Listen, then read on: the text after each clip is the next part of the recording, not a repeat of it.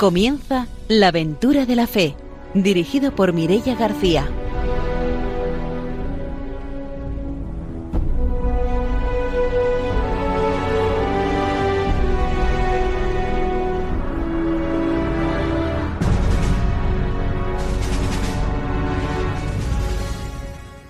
Muy buenas noches desde Radio María. Empezamos un nuevo programa de la aventura de la fe y empezamos, como siempre, saludando a nuestros colaboradores.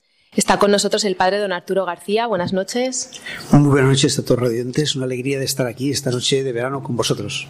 Está también con nosotros Ramiro Fauli. Buenas noches. Hola, buenas noches. Hoy vamos a mandar un saludo a Maricruz San Juan, que es de Madrid. Estuve en un encuentro misionero con ella y de aquí le vamos a mandar un saludo.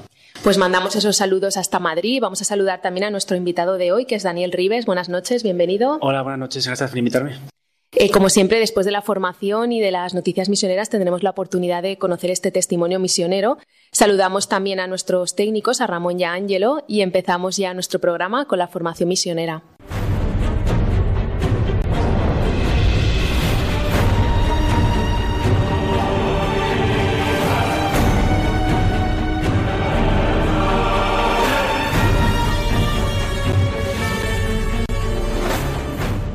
El padre don Arturo García nos trae la formación misionera. Pues estamos ahí con Redentoris Misio, que no deja eh, de sorprendernos el Papa San Juan Pablo II, como no podía ser menos. Y estamos sabiendo, pues estamos hablando de cómo el Papa nos ofrece otras áreas culturales o aerópagos modernos. Estamos hablando de la misión, la misión a gente, la misión ad intra, en la parroquia donde estamos, pero dice que también hay otros aerópagos, vimos estos aerópagos culturales, pero el Papa nos deja sorprender, nos ofrece otros muchos areópagos. Así empieza justamente este párrafo de, mitad del número 37 que dice, existen otros muchos areópagos del mundo moderno hacia los cuales debe orientarse la actividad misionera de la Iglesia. Vamos a ver cuáles son, ¿no? Dice, por ejemplo, el compromiso por la paz, el desarrollo y la liberación de los pueblos, los derechos del hombre y de los pueblos, sobre todo los de las minorías, la promoción de la mujer y del niño, la salvaguardia de la creación. Son otros tantos sectores que han de ser iluminados con la luz del Evangelio. Hemos hablado con el Papa Francisco justamente iluminar estos sectores se ha preocupado mucho de todos estos areópagos nuevos con sus sentidos, sus eh, discursos, su preocupación. Por eso continúa el Papa San Juan Pablo II diciendo, hay que recordar además el vastísimo areópago de la cultura, de la investigación científica, de las relaciones internacionales que favorecen el diálogo y conducen a nuevos proyectos de vida. Conviene estar atentos y comprometidos con estas instancias modernas. Los hombres se sienten como navegantes en el mar tempestuoso de la vida, llamados siempre a una mayor unidad y solidaridad.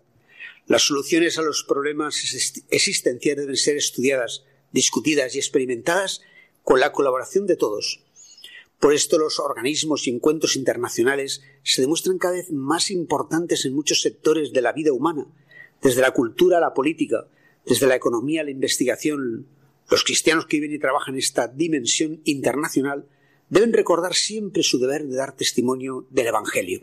Todo esto a mí me recuerda, pues eso como San Juan Pablo II en su Polonia, ¿no? Pues como esa lucha con el sindicato Solidaridad, pues con todas estas cosas, ¿no? Viendo con todo ese trabajo, esa unidad, esa solidaridad, cambiar un país, cambiar la vida de las personas. Es decir, lo que hacemos eh, no es algo que, que, es inútil o absurdo, sino que puede cambiar el futuro y cambiar la, la suerte y, y, la vida de cada persona, ¿no? Pues el número 38 nos, dijo, nos dice y nos anima a, bueno, con estas palabras que verán cómo son fuertes, ¿no? Dice, nuestro tiempo es dramático y al mismo tiempo fascinador. Mientras por un lado los hombres dan la impresión de ir detrás de la prosperidad material y de sumergirse cada vez más en el materialismo consumístico, por otro manifiesta la angustiosa búsqueda de sentido, la necesidad de interioridad, el deseo de aprender nuevas formas y modos de concentración y de oración. No solo las culturas impregnadas de religiosidad, sino también las sociedades secularizadas se busca la dimensión espiritual de la vida como antídoto a la deshumanización. Este fenómeno así llamado del retorno religioso no carece, no carece de ambigüedad, pero también encierra una invitación. La Iglesia tiene un inmenso camino de la verdad y la vida.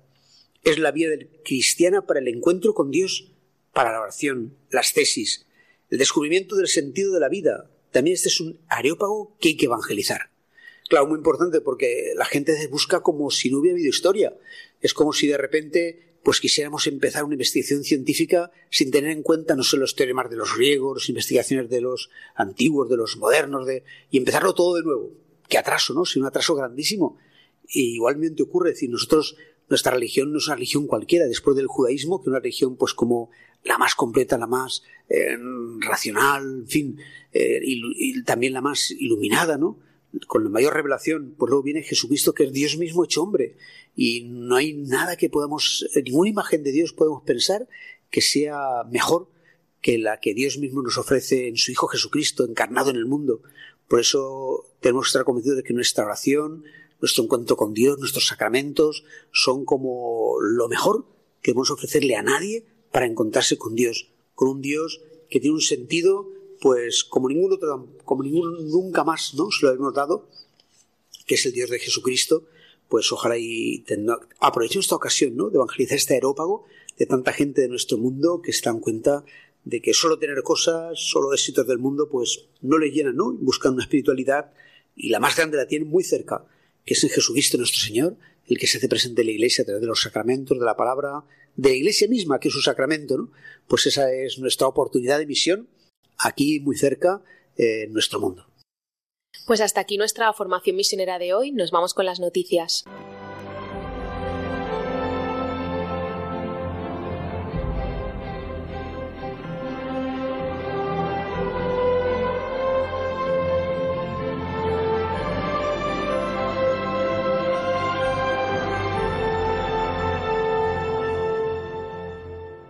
Ramiro Fauli nos trae las noticias misioneras. Bueno, hoy dos noticias que vienen de América. Una es la expulsión de las hermanas misioneras de la Caridad, que fueron expulsadas el pasado mes de julio de Nicaragua y que se han hecho solidarios en Costa Rica. Así lo han manifestado el conjunto de la Conferencia de Religiosos y Religiosas de Costa Rica y la Comisión Nacional de Vida Consagrada, que han expresado su solidaridad con las hermanas misioneras de la Caridad además de compartir con ellas esta dolorosa situación en la que se encuentran, comprometiéndose como consagrados y consagradas a vivir para imitar a Jesús. Además les dan las gracias por su entrega al estar al lado de los que tienen sed y en estos momentos a vivir la dimensión profética de la persecución y el rechazo por la causa del reino. El mensaje que ha lanzado la conferencia de religiosos a las misioneras de la caridad les dice no pierdan la ilusión de la entrega, el coraje de darlo todo y no dejen de ser consagradas que cada día se miran y se dicen todo es don, todo es gracia. Por último, esperan que su permanencia en Costa Rica sea para ellos un remanso de paz. La Conferencia Episcopal de Costa Rica ha confirmado que las 18 hermanas de la Caridad de Santa Teresa de Calcuta expulsadas de Nicaragua han sido acogidas por la diócesis de Liberia, dirigida por Monseñor Manuel Eugenio Salazar. Así pues, dice Monseñor, que las reciben con todo el cariño que merecen por su entrega y servicio a Dios y a la Iglesia. Desde aquí también nuestra solidaridad, que en estos tiempos del siglo XXI parece mentira cómo han sido expulsadas una entidad, eh, aparte de que bueno, es una entidad de mucho prestigio y que se caracteriza por la entrega, una entidad que es reconocida en todos los países por su entrega a los más excluidos y los más pobres, ¿vale? Y la otra es una noticia que viene desde Perú y es la entrega en el vicariato de Iquitos de mil radios que están alimentadas por energía solar y estas se, se han realizado en el distrito Fernando Lores.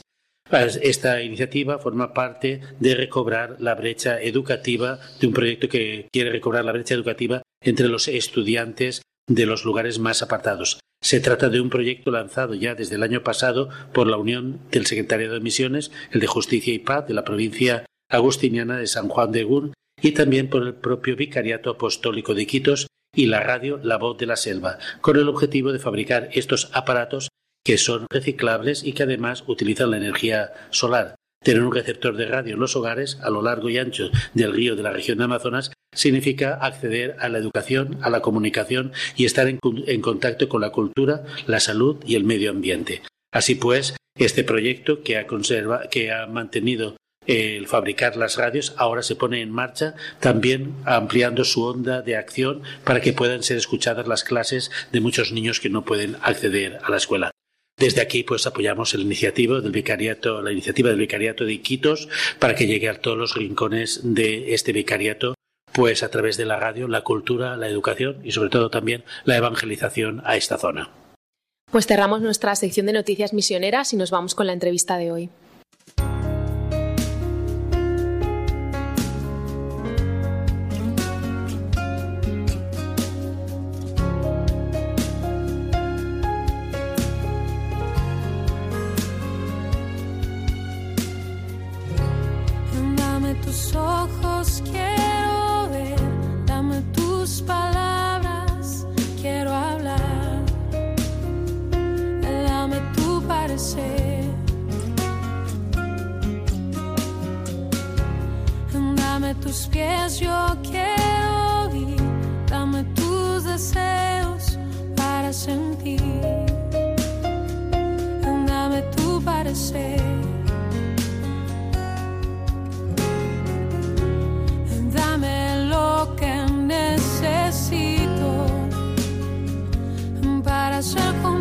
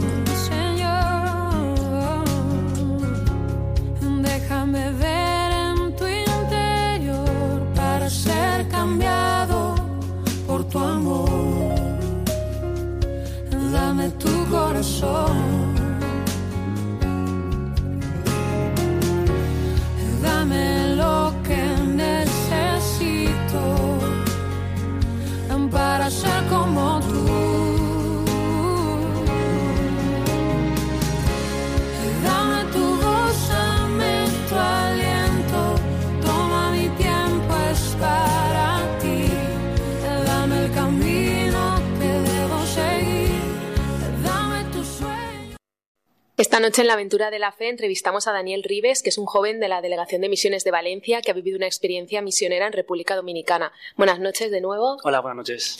Pues cuéntanos para empezar en qué lugar exactamente de República Dominicana estuviste. Pues se llama la provincia de San Juan, está un poco al interior, al, al oeste, cerquita casi con la frontera con Haití, y es una zona, digamos, bastante rural. Eh, no habría decir la población, pero la verdad que está muy distribuida en pequeñas poblaciones en la montaña y la gente pues, se dedica sobre todo al campo. ¿Y cuáles son las tareas que allí realizabais? Pues eh, allí la, parroquia de Sabaneta eh, atiende pues la, población de Sabaneta, que es bastante grande, pero luego tiene muchísimas, muchísimas aldeas a su cargo, lo cual es una, extensión muy grande y por supuesto con carreteras de, de muy difícil acceso. La obra más importante que, tiene allí es una escuela, un internado, que atiende de los, grados de, quinto a, de primaria a, acabar la secundaria, digamos, que aglutina o que favorece que terminen la, educación obligatoria pues todos los, niños y niñas que tienen que atienden esa zona. Porque las escuelas públicas atienden con suerte hasta cuatro, cuarto grado lo cual ha sido pues una, una, visión que tuvo la iglesia en su momento para un, espacio que tienen allí en la montaña, en mitad de las aldeas, poderlo favorecer para, para, para dar esa oportunidad a, a las familias. Eh, entonces, atiende sobre todo esta, esta misión que está ahí pues eh, desde, no sé ya si unos cuantos años, por lo menos 10 años, y que bueno, está dando sus primeros frutos porque ya es, son la primera generación que se empezó a formar ahí ya ha sido titulada universitaria, lo cual es sobre todo una nueva oportunidad que les dan a, los jóvenes de que elijan unos estudios y que no se vean casi obligados a, estar en, el campo. Por supuesto, la pastoral de la parroquia tiene una vida muy, muy común a la que conocemos, que es catequizar, bautismos, sacramentos y también una importante, importantísima parte social en cuanto a apoyo a temas administrativos. Hay muchísima gente que todavía no está declarada, digamos, dada de alta, porque pues en su momento pues allí la gente nace y como no nace en un hospital pues tampoco se le da. Entonces están facilitando muchísimo el tema de darse data a las cédulas eh, conseguir los carnés.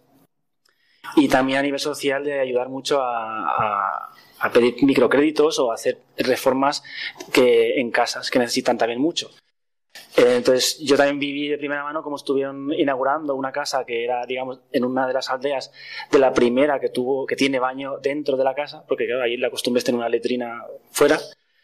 Y eso pues genera precedente, ¿no? Para que la gente empiece a decir, ah, pues esto es una cosa que se puede hacer y que además es favorable, es cómoda. Y luego también estuvimos haciendo, colaborando en la construcción de una casita también para una familia que pues vivía hasta entonces en una casa de, de tablones o como pudieron y la estaban construyendo ya pues con cemento, blocks y entonces había muchísima parte, digamos, social también eh, involucrada en la iglesia. Eh, por supuesto, lo que decía a nivel de pastoral, eh, lo que más, por supuesto, no fui jefe de obra ni nada, porque eso ya estaba otro para eso. A mí lo que me encargaron más, más de primera mano fue acompañar a los jóvenes de, la parroquia en el grupo que, que, ya habían comenzado este curso.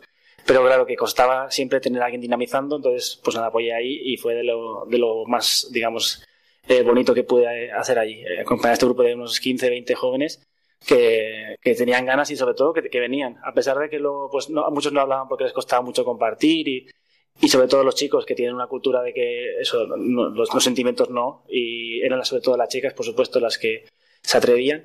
Pero vamos, un grupo que está muy, muy lanzado y que me consta porque me han mandado las fotos el, el otro coordinador que se han seguido reuniendo. Así que una visión así muy rápida y general de, de lo que era el panorama por allí. no sé, algunos nombres de la gente que está allí, no sé qué personas son las que te has encontrado allí, que más te... Más claro, no he mencionado que esto, la, la parroquia, pues el párroco, eh, Padre Carlos, que se encarga, pues, como párroco de todo esto, pero también tiene allí una asistencia de, de Marta, que es una misionera española. Es el contacto, digamos, de primera mano que yo tuve. Eh, ella también lleva ahí muchos años y pues entre los dos se están encargando de, de, todo. Em, claro, eh, la parroquia al final es grandísima, como decía, pero también el colegio es grandísimo. Son, son muchos cursos, muchos niños y profesores y, y, Marta también se encarga sobre todo a nivel administrativo de gestionar todo ese, ese follón. Y luego, claro, eh, la parroquia implica también todo el tema, pues tal cual, de, de párroco. En, en, este en este tiempo, la verdad que me llamó la atención, aunque supongo que es normal, pero estuve en un funeral o dos cada semana. Uh, que claro, Es, es, normal dentro de lo que cabe, porque cuando eres el único párroco en una población, una gata, pues tienes que ir a todos los funerales. Sí, Pasa que ahí los funerales duran nueve días y, se hace, se hace, pues no velorio, pero se hace el novenario y están todos los días ahí con toda la familia, con todos los visitantes. O sea, por cada difunto nueve días que la gente se reúne, que rezan, que... que... Y directamente cortaban la calle y se ah, ponían ahí la carpa ah, y las sillas y entonces era como muy vistoso. Mm. Aparte también, también dependía, pero se ponían camisetas a veces con la cara del difunto, entonces ah, había cosas muy curiosas. Para nuestra cultura nos choca. Muy chocante, sí, sí. ¿Y qué es lo que hacía con estos jóvenes que tú estás coordinando? ¿Un poco cuáles eran sus tareas, lo que ellos tenían que hacer? Eran jóvenes de escuela, de, instituto, digamos. Entonces estaban estudiando pero vamos, la, la mayoría de ellos, pues en búsqueda general, porque la verdad que, como cualquier joven en el mundo, que para bien o para mal, mm, la idea que me llevé es que no son tan distintos como los jóvenes de aquí, en cuanto a que tienen sed, tienen sed, y, están muy perdidos y sobre todo se dejan perder mucho, como nos perdemos los mayores, viendo el mundo falso que nos enseñan las redes ah, sociales. Y ahí como, como nos diferente, a pesar de que la conectividad a Internet es limitada y los recursos pues, son limitados, a veces el móvil y la tontería, la pija de turno es mucho más importante que tener agua corriente en algunas, en algunas viviendas. Y eso es así. Y lo veías que la tele impresionantemente grande con satélite, pero bueno, en la casa pues faltaban otras cosas. Y entonces estos muchachos, muchos bueno, justamente los de la parroquia no, pero ellos hablan de sus amigos. Sus amigos solo quieren que, pues, tomar alcohol. Está demasiado extendido el tema del cigarro electrónico, que estaba llegando también allí de una manera escandalosa. Y entonces veían que eso era lo guay, lo que llamaban los, los guays de las redes sociales y como que ellos veían, claro, por, por la, la gracia que tenían de estar en la iglesia por sus padres o por su familia, que eso les apartaba de la felicidad y que era una esclavitud. Entonces, en ese sentido, muchos de ellos estaban ya con, con bastante mirada a, a, que vivir la, la, vida no iba de eso, que iba de otra cosa, ¿no? Y entonces era una cosa muy esperanzadora de, vivir con ellos. Porque si podían salir un poco de ese mundo, ¿no? Tener otras ilusiones, otras... Muchos de ellos directamente sabían que querían formarse, que querían eh, progresar, que querían estudiar. También era muy bonito como situaciones familiares, como todos, pero a veces más difíciles aún porque muchos de ellos sus padres no los tenían cerca porque tenían que trabajar lejos, se criaban con los abuelos, no tenían padre o madre, habían tenido una muerte de un hermano y por enfermedades o por carencias. Y la manera de que ellos desde la fe lo enfocaban eh, era también muy bonito. Algo en general que, que, destacar pues en algún momento era eso, que la, la, fe que viven allí muchas veces tiene, no diría que deja que desear, porque no se puede comparar, pero yo digo, yo no he vivido esa fe aquí de esa manera, no la he compartido, no la he vivido con, con compañeros, porque aquí como que la he tenido que ir creando yo con mi razón, con, con, mi comodidad. Mm. Pero ahí es una fe que de verdad dicen, ah, pues, pues gracias a Dios por esto, y, lo dicen de verdad. Que está aterrizada ahí la vida. Y cada mañana agradecen por lo que tienen, y mm. agradecen por lo que no tienen y por el sufrimiento que han vivido, pero porque le dan un sentido. Sí, sí, yo recuerdo cuando, no sé, una vez que estaba, por ejemplo, en Perú, en, la, en el colegio de Vicenfont, ¿no? En Santo Tomás de Valencia, y veías ahí rezar, y los chavales así, pues, jóvenes de 17 años, un, Padre Nuestro, y te quedas impresionado, ¿no? De la seriedad, la profundidad que tenían para, para rezar solo un Padre Nuestro, esa confianza en Dios, esa cercanía. Yo quería preguntar, porque claro, la visión que nosotros tenemos de Dominicana es una visión muy alegre, que todo está bien, pero ¿cómo es la realidad de las zonas campesinas? Y tú has nombrado de que antes solamente podían estudiar hasta cuarto, ¿no? ¿Qué ocurre con la educación en estas zonas campesinas? Pues efectivamente que la necesidad de comer pues aleja de, las escuelas a, los chiquitos. Em, aún así, también vi de primera mano que, pues, yo a veces nos quejamos de que aquí la educación, lo que sea, pero es que allí, como en muchos países, pues hay una problemática muy grande. Y, en ese momento había una, una huelga o unas eh, demandas del profesorado que eran de un nivel escandaloso de que solo había clase a veces un día o dos a la semana, porque estaban demandando una subida de sueldo sin más y, y sin ningún problema los chiquitos están tirados por la calle el resto de la semana. Y si ya la educación es poco, digamos, eficiente, pues con esa carencia llevaban todo el curso teniendo semanas vacías. Entonces, con esa dinámica y con, con, el resto de dinámicas que, digamos, tienen allí, nos encontraban en esta escuela, por ejemplo, que llegaban a cuarto y muchos chiquitos aún no sabían leer y escribir. Y el resto de cursos aún había chiquitos con 12 años que estaban al nivel de otros de su edad, pero tampoco llegaban a alcanzar la lectura básica. Entonces, mucha de la tarea que ahí teníamos en la escuela era, aparte de las asignaturas, reforzar esa, esa capacidad de leer y escribir. O sea que la primera fase sería una adaptación de la gente que viene del campo para que esté a un nivel del curso que, que corresponde, ¿no? Exacto. Hay que estar de lunes a viernes, tengo entendido. Eso es, internos de lunes a viernes, lo cual, pues como los transportes son tan difíciles, ha sido también una facilidad muy grande tener allí a la gente interna. También porque les permite tener un entorno, digamos, organizado o normalizado en el que puede hacer deberes, leer y no estar dependientes de las tareas de, la casa. ¿Todavía sigue siendo el camino tan peligroso para subir como pues, hace unos años? Parece que menos, pero vi una foto de hace poquito que cuando llueve hay una parte que se, se, deshace, se deshace tal cual y da mucho vértigo, mucho vértigo. Y tienen que desplazarse todos los alumnos, digamos, semanalmente, ¿no? Exacto. Hay dos furgonetas de la iglesia, otra furgoneta, bueno, pickups que, que de esas con maletero abierto, se montan ahí los que caben. Entonces también es un riesgo, pues mira, que hay que asumir porque no hay otra alternativa. Hay otras familias que a veces lo acercan en mula, que también las familias que lo pueden tener es una facilidad. Y hay otro, el único pueblito es la higuera, que a veces pueden venir andando a media hora. Entonces, cada uno también se busca sus medios. Que hay que pasar por un rito. Sí, sí, exacto. Es muy peculiar, ¿no? Todos los que vamos de visita nos, nos hacen pasar con un caballo, ¿no? A, la otra parte del río. Muy peculiar. Quería preguntarte del, proyecto Aventura, después te preguntaré sobre la pastoral y sobre la construcción de casas.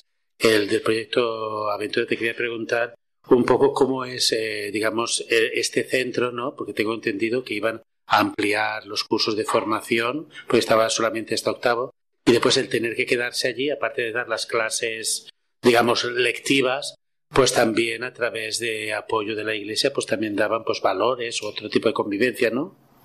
Sí, este curso, aunque allí se estaba manejando con secretísimo porque no querían hacerlo oficial hasta que se hiciera ah, técnicamente oficial, iban a ampliar un curso hacia abajo para facilitar que vinieran más jovencitos. Eso, claro, de cara a, igualar, ¿no? a homogenizar el aprendizaje de lectura y escritura era muy positivo. Y el resto del tiempo que no es, digamos, lectivo oficial, la verdad que hay mucho tiempo, entonces se, se, trabaja mucho ese tipo de, de, valores de manera transversal. Hay un día puramente de catequesis, otro de talleres, que yo estaba también colaborando en un taller de dibujo y de, y de arte. Luego hay también tarde deportiva, eh, también de talleres manuales. Eh, y bueno, siempre se pretendía llevar de alguna manera eh, la formación completa también ahí siempre hay cosas que hacer de mantenimiento. Y, había también una idea importante de que los chavales pudieran participar de esas labores eh, para, sobre todo para que aprendieran también y vieran que hay otra posibilidad, como tantas otras, de, seguir formándose. O sea, que todo en un global, por supuesto que el mantenimiento de la, de la escuela en cuanto a limpieza, orden e incluso la plantación, el campito que se estaba haciendo, era todo eh, de la mano de todos los alumnos. Entonces, que era todos estaban implicados en el, proceso de la, de la, escuela. ¿La escuela tiene también una plantación de producción de algo? Exacto. De, de guineo, que son plátanos, tienen bastante cepas y estaban ahora plantando café. Y no sé si tienen alguna cosita más de, pues, de lechuga, alguna cosita pequeñita.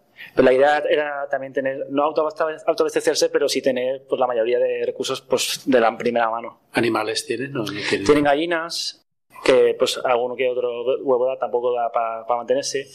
Y también quedó, bueno, tienen vacas y, corderos, que, chivos, que no sé si realmente los tienen para, para que vayan creciendo y ver qué tal, pero tampoco da para, vamos, tener una producción grande, grande.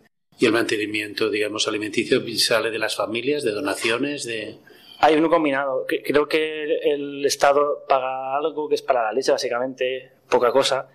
Y la Iglesia, sobre todo, es la que da, pues, la fundación que, que lleva ahí la diócesis es la que se encarga sobre todo de esto. Eh, también me constaba que a las familias no se les cobra nada, pero sí que se les pide una mensualidad que al cambio que era, eran 3-4 euros al mes. Y esta cifra que nos parece pues a lo mejor ridícula, hay familias que no o no la podían aportar, porque luego también me decía la misionera que hay una cultura a veces de, bueno, pues si, no, si me van a dar gratis, pues también me lo voy a guardar había de todo, ¿no? Pero realmente se, se, ayudaba totalmente y, por supuesto, no se dejaba de, de, atender a nadie por recursos económicos. ¿Por qué esas familias? ¿De qué viven? Eh...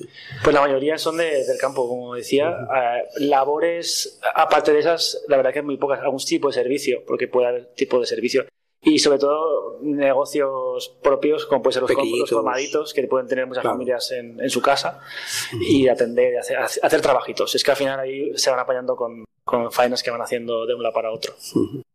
¿Y los eh, chavales que pasan por aventura después la posibilidad de que puedan seguir estudios? Sí, sí. em, la promoción que se graduaba este año muy potente por lo, por lo que me, contaban los profes, eh, hablando con ellas, sobre todo chicas, eh, me decían que ya querían clarísimo médico, psicóloga, ingeniera, agrónoma. Había, sobre todo un bloque fuerte de, salud y sobre todo otro de agrónomo. Que además ellos creo que lo ven como algo muy positivo de, para luego poderlo reinvertir en su población. Es difícil, eso sí, también me decían que una vez se hayan titulado y formado fuera, que regresen porque en la zona trabajo como tal no van a encontrar, a no ser que sean en la ciudad de San Juan, que es lo más cercano. Pero a nivel de agrónomo sí que había algunos que tenían la visión de pues, mejorar el, el cultivo, hacerlo más eficiente, porque al fin y al cabo lo que hacían es la tradición, tradición, que es arar con el mulo, plantar a mano y recoger a mano y, lo que mm. Dios quiera que llueva. Entonces, a nivel de, de agua, de riego, de, de pensar cómo eh, repartir las siembras en el curso, todo eso veían que era una formación que podían aplicar a, a sus tierras. Que sean como emprendedores, ¿no? Que podrían ellos emprender allí. Eso es. Claro, no solo será mejor tener un trabajo para ser funcionario, sino tener una, una idea ellos, ¿no? Para el desarrollo y de, de la zona del país. Sí, sí. La relación con el personal docente, porque el personal docente es de la Iglesia o es enviado por el Estado. Todos los colegios tienen la gestión de profesorado por el Estado. Ahora, la gestión sí que dependía, pues parecido al modelo de aquí. Hay colegios totalmente públicos y otros de gestión concertada, que es el caso. ¿no? Eh, como la gestión de profesorado es del Estado, se proponen el nombramiento de diferentes eh, profesores y ellos ya pues ven si les interesa o no. Nuevamente, en la condición de que sean internado y en la, la leche de, de, la provincia no es muy atractiva para la mayoría de los que les toca. Por eso muchas veces me explicaba la, la misionera que o van ahí los que acaban de ser nombrados que no pueden elegir otro o realmente los que están muy convencidos que quieren estar ahí, o bueno, otros intereses que no vienen al caso. Entonces sí que había dos o tres que eran tal cual de la parroquia y habían sido, pues, eh, participado en, la pastoral juvenil de la parroquia, entonces se notaba que, que el proyecto y el contexto les encantaba. Si bien es también el otro extremo, había quien estaba ahí porque le tocaba estar ahí y cuando acababa su turno se metía en la cabaña y hacía su, su, su ocio. Es decir, no había tampoco donde, a veces donde sacar, cada uno ahí entregaba lo que quería. Sí que había en general el resto de profes que si no era eh, haciendo la oración de la mañana o participando en, talleres de la tarde, pues había implicación, pero claro, no se puede esperar tampoco de todo de todos. ¿Qué número de alumnado estamos hablando?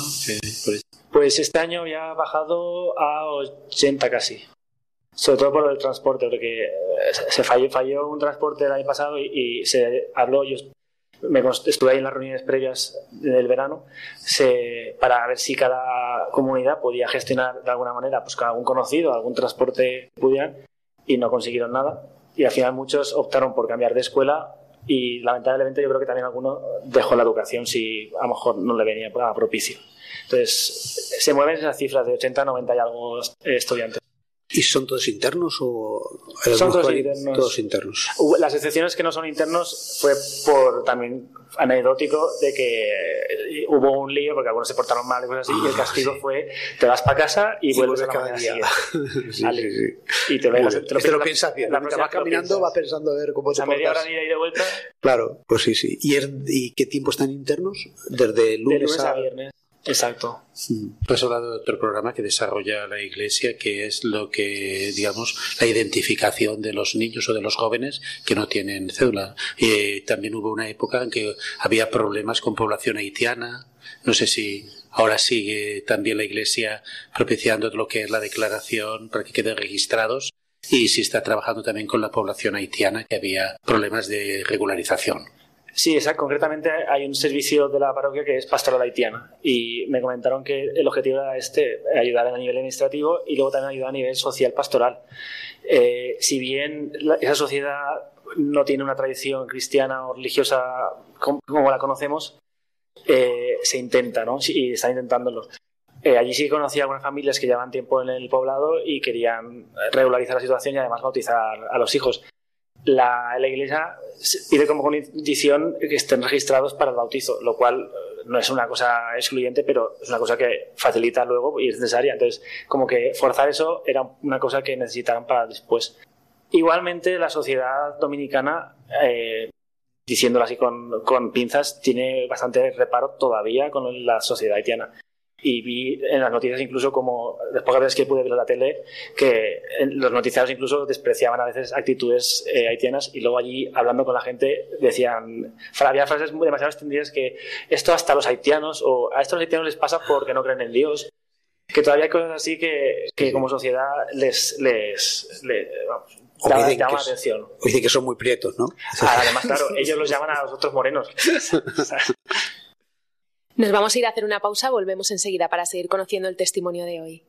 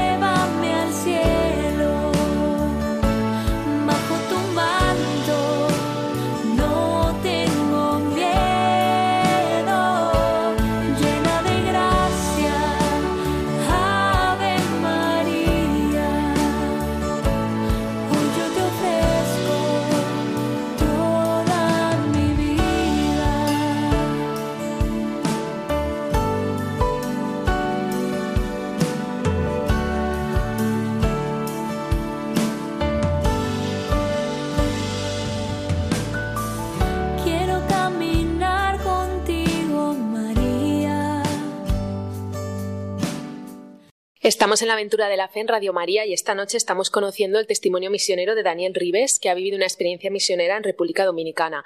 Antes de la pausa ya nos ha estado contando cómo es la realidad en aquel lugar y un poco las tareas que, realizaban. Yo quería preguntarte ahora un poco sobre el principio, sobre cómo surge esa vocación para salir a la misión y por qué a República Dominicana.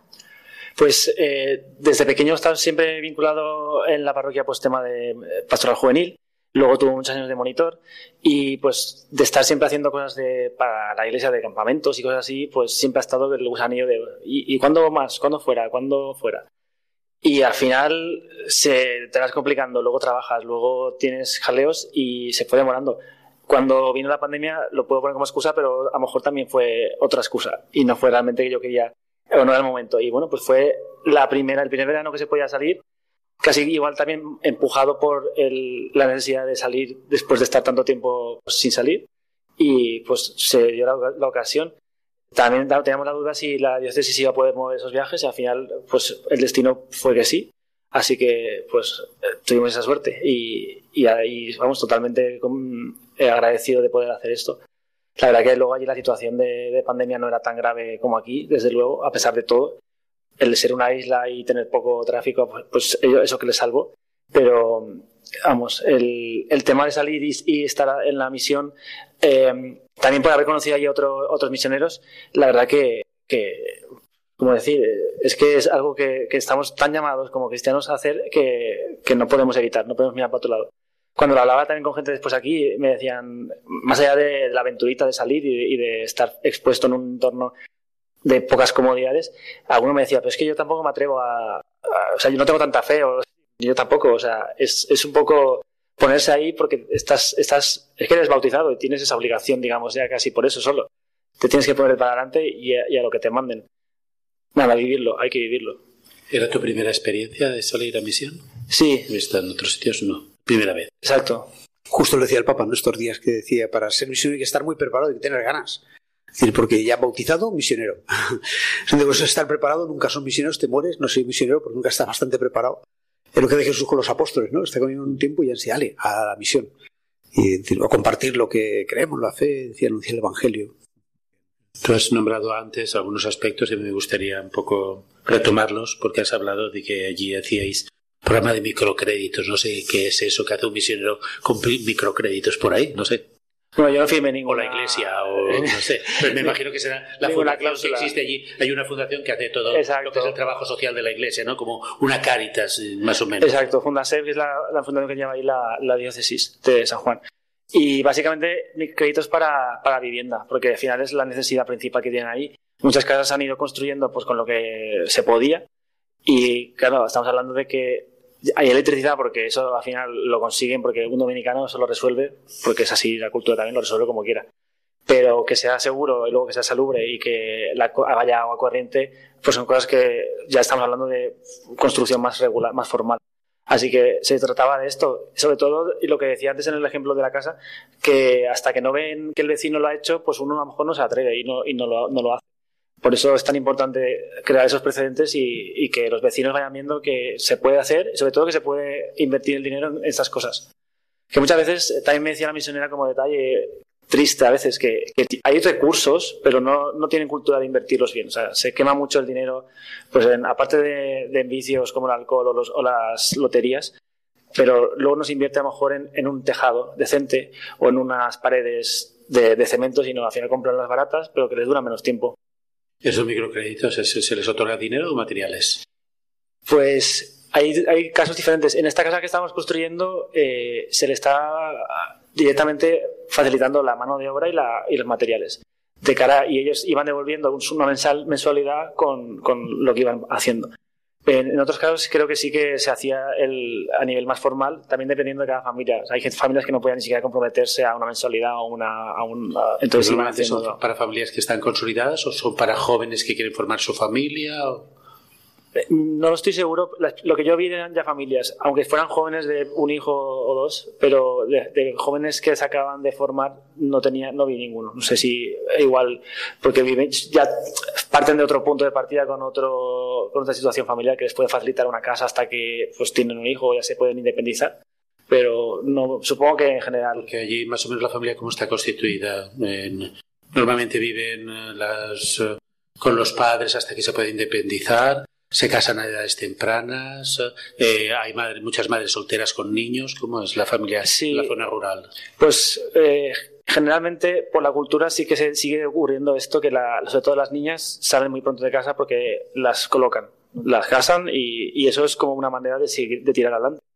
Estando yo allí, una chiquita de, penúltimo grado desapareció de la escuela y claro, nos dijeron luego, no, es que ya se ha quedado embarazada y eso se va porque... Se va con la familia de... Se va con la familia de él y, ya tiene que, que funcionar según lo que toque. Y sí que me decía también otra chiquita que tiene una familia también con muy pocos recursos digamos, tan pocos recursos que ahí todo el mundo tiene un poquito de tierra, pero esta familia ni eso. Entonces, esto eh, culturalmente, además, allí es como, eres nada. Si no tienes un poquito de tierra, nada. Y la hija de, este, de esta familia, que además eh, era, tenía una enfermedad y entonces era un poquito sorda, le, me, decía la misionera, creo que desgraciadamente la van a colocar cuando puedan, porque es una carga para la familia, no puede trabajar y, tiene esta discapacidad, la van a colocar cuando puedan. Y todavía se ven esas cosas, digamos, un poco tristes. Sí que existe todavía ese modelo de, de, que las, las, chicas, las niñas las van a casar cuando puedan y van a salir de casa porque lo que, la que produce no es, no es la hija, digamos. Bueno, si me dan permiso, quería pasar a la parte pastoral, porque ya has hablado de pastoral juvenil, que nosotros siempre es una incógnita, pero claro, en una población rural me imagino que habrá mucha migración de jóvenes a la ciudad, ¿no? ¿Cómo se puede trabajar los jóvenes para que se mantengan vinculados a la parroquia, a las comunidades? Además, si la población dispersa, ¿hay alguna manera de juntarlos, de animarlos? Em, teníamos esa dificultad relativa de no siendo una población muy grande, pues a veces les costaba venir. También porque si me, otra cosa que me decía la misionera, aquí chispea un poquito y la gente se encierra en casa. Es poquito lo que llueve, pero es como de, uh, no me mojo y además es raro. Entonces, a veces costaba sí que reunirlos. Por eso, también respecto a lo que decías de la migración, no llegaba, no llega a ver ese caso, pero supongo que sí, en cuanto se graduaran, supongo, de la escuela elemental secundaria, ya si quieren formarse en un grado o en alguna cosa universitaria, por necesidad, tenían que irse. Algunos sí que habían encontrado, porque había en la Universidad de Autónoma Santo Domingo, sí que tenía algún modelo que estudiaban uno o dos días, entonces podían regresar a la ciudad, a su pueblo, el resto de la semana. Como que lo concentraban de manera intensiva. Y también, pues eso, para mantenerlos vinculados, no solo con la reunión, que ya eso les, les parecía como muy provechoso tener ese vínculo entre el grupo de jóvenes, también por iniciativa del párroco y de alguno de ellos, pues algunas actividades extra, como siempre puede haber convivencias, que eso les encanta, y sobre todo si era fuera de la ciudad, íbamos a aventura, por ejemplo, eso les parecía espectacular, pasar un día de caminata, eh, y luego también pedían pues, alguna cosita de formación, pedían aprender a tocar la tambora, aprender la guitarra, alguna cosa también de, habilidades manuales, alguna también preguntaban cosas de costura siempre había cosas que se podían llevar adelante en un tiempo o no eran tan sostenibles porque al final siempre cambia mucho la dinámica o la persona que está implicada no podía. Pero había ese tipo de iniciativas que sobre todo querían llevar adelante sí para mantenerlos. ¿Lo hacéis en la sede parroquial o os desplazabais también a otros poblados donde hay capillas o centros de reunión? Con este grupo era de, Sabaneta, digamos, del pueblo. También tuve ocasión de alguna de las otras comunidades que había, la, eh, la que está más allá, que se llama La Jagua.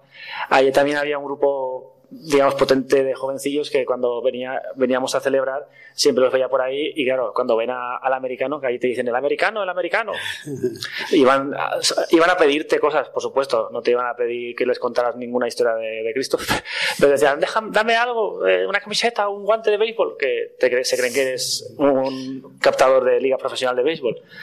Pues aproveché el tirón y le dije sí, sí, y yo me puse la gorra de béisbol y los empecé a coger a todos los chiquillos y nos llevamos al play, a la, cancha de béisbol. Aproveché, por supuesto, la, la, chica que estaba ahí encargada de pastora, que los conocía más, y le dijimos, sí, sí, vamos a jugar a béisbol, vamos a hacer un entrenamiento, sí, sí, todos súper motivados, vinieron 20 niños, Entonces dije, bueno, vamos a hacer primero una catequesis. y ahí se sentaron todos y, eh, vamos, eh, implicadísimos. Ya habían hecho, por supuesto, con ella, con, con Catherine, esa experiencia otras veces, pero no, no les faltaba, un poquito de chispa que les falta, enseguida la, la aprovechan. Entonces, ese tipo de cosas les, les ayuda a, a, seguir vinculados a la parroquia. Y nosotros siempre, en este, esta pastoral, este ambiente decir, y en esta, no sé, cuál es la presencia de la Virgen María. Estamos a de María y nos gusta saber también cuál es la presencia de la Virgen María. Siempre en toda la Iglesia Católica está, por supuesto, ¿no? Pero ahí, no sé, qué advocación es la más eh, principal y... Pues esto me lo, me lo había preparado porque, eh, bueno. como dato importantísimo, eh, la Virgen de la Altagracia es la, la, vocación que tienen allí, ¿verdad? Sí, sí. Que es nacional. No Qué hay, bueno. digamos, vírgenes por zonas como aquí. Claro, aquí, aquí es que la historia da para mucho. Sí. Y allí hay un santuario que está en Higüey que tiene una imagen de la Virgen de Altagracia y la, esa imagen casi que es la que se ve más en, en todas las casas. Mm. Se ve, por supuesto, que, que, está la cruz y todo, pero allí la Virgen, pues supongo que como Mucha aquí, presencia, por claro. la misión que, o sea, por el resto de por la herencia que tiene española, supongo que la Virgen la tiene también como, como la tenemos aquí. Y la, el detalle interesante o, o, de, o iba a decir curioso, pero es que no es curioso, es, es como ha querido Dios que sean las cosas. Estando allí se había aplazado la peregrinación que se hace anualmente a la Basílica de la Virgen Sí. y la pude vi- vivir yo con ellos. Y al final se basaba en estar seis o siete horas en el autobús para llegar a, a la Basílica de Uh. madrugada Pues son muchas, sí. y Ah, hacer el- la misa con el obispo y bueno, a nivel de estar ahí toda la mañana en el santuario y volverse, ¿no? Y coincidía que este año se cerraba, o, allí se cerraba el centenario de la, de la coronación. Ah, Y entonces, eh, por lo que sea, bueno, por lo que sea, no, en ese momento había un grupo de WhatsApp que nos mandaban imágenes de que empezaba la el centenario de la coronación de la Virgen de los Desamparados Ah, en Valencia. Entonces Sí, fue como sí, que el fin de, y fuimos allí el fin de semana en el que se celebraba esa misa de aquí de la, de la Virgen, que Vaya. era el primer domingo de mayo, creo que era. qué providencial, sí, sí. Entonces fue tal cual de decir, pues mira, es que estoy en casa celebrando a, a la Virgen como si estuviera allí. La Universidad de la Iglesia Católica, ¿no? Que es universal, que Virgen María como madre está en todos los sitios, es impresionante. Impresionante. Y hicieron, el obispo hizo una, una, una cosa que muy bonita, me parece, Ah. que para eh, celebrar esta, este centenario pidió que la imagen fuera de casa en casa de, de las familias de la iglesia, de la parroquia. Y se hiciera un rosario con, lo- con, los, con los niños de cada familia y se, cada semana pues se pasaba ¿no? la imagen de lado a lado. Y con eso, eso fue lo último que digamos que, que dejamos hecho. Y me mandaban luego vídeos de que lo estaban llevando adelante y me parecía como, pues mira qué bonito, que cada familia podía hacer esto y dedicarse a la Virgen cada semana.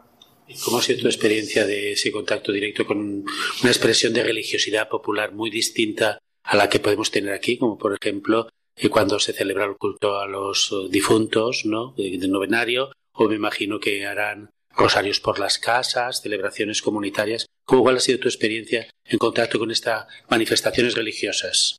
Lo de los rosarios lo vi exacta, efectivamente en más, en más casas, en la casa también donde estaba acogido. Y el resto de cosas así de religiosidad natural, eh, yo creo que ayudan bastante a, a posicionarse o a situarse. Como decía, yo, yo al final me construí la fe demasiado, pues casi como a, a cursos, ¿no? Por temas.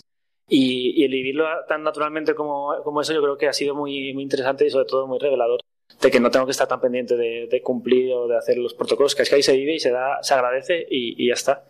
También había que, habría que mencionar, allí hay mucha herencia también todavía de, de, pues, de otras cosas, de, no diré santería, pero otras cosas. Y a veces veías que se mezclaban y los altares de las capillas de los pueblos, pues habían muchas cosas. Que eran santos, vale, pero habían otras cosas. Y, la, y los, los, cánticos, que, las salves que hacen allí sí que mantienen la herencia musical, digamos, de, de taínas, que son de, la, de la, la, población que había originalmente.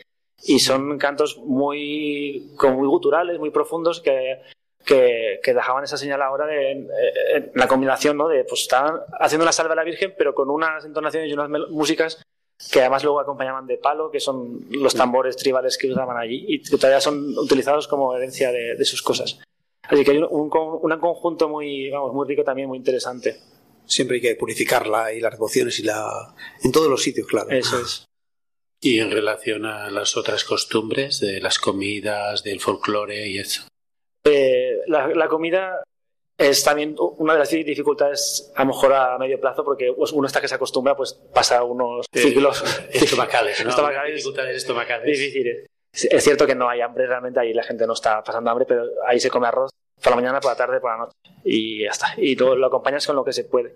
Y del folclore también, al final el, el, estar por la calle y el saludarte y el, sobre todo quedamos, pero no quedamos a ninguna hora porque quedamos y al final nos encontramos. A mí a veces como, pues como europeo me ponía un poco nervioso, pero pues las cosas salían de vez en cuando o casi siempre salían. A partir de las cuatro.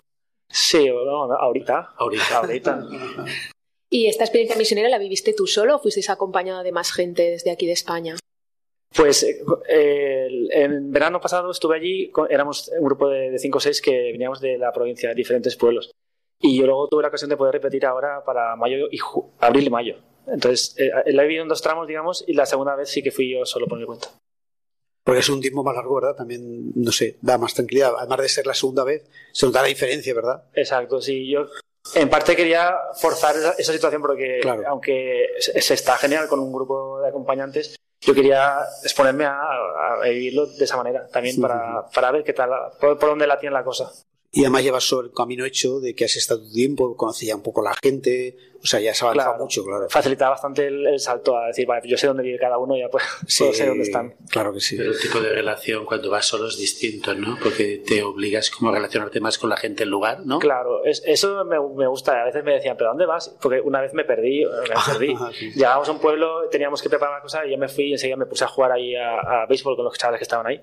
Y al rato que me dije, bueno, voy a volver, y, y dije, pues estamos buscando por allí. Es decir, cosas que, que a mí me gustaban ya probar. Entonces, aún me forcé más a, pues me voy por mi cuenta ya a ver. Sí, sí.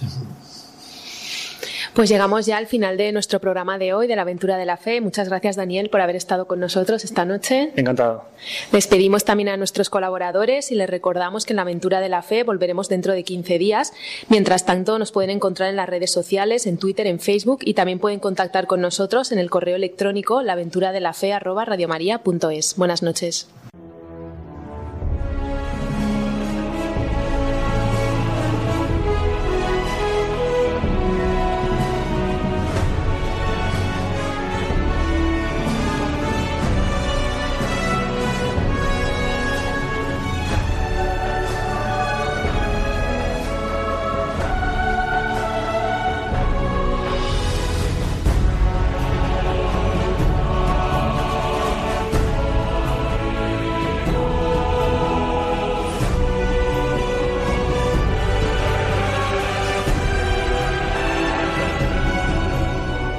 Han escuchado en Radio María La aventura de la fe, dirigido por Mirella García.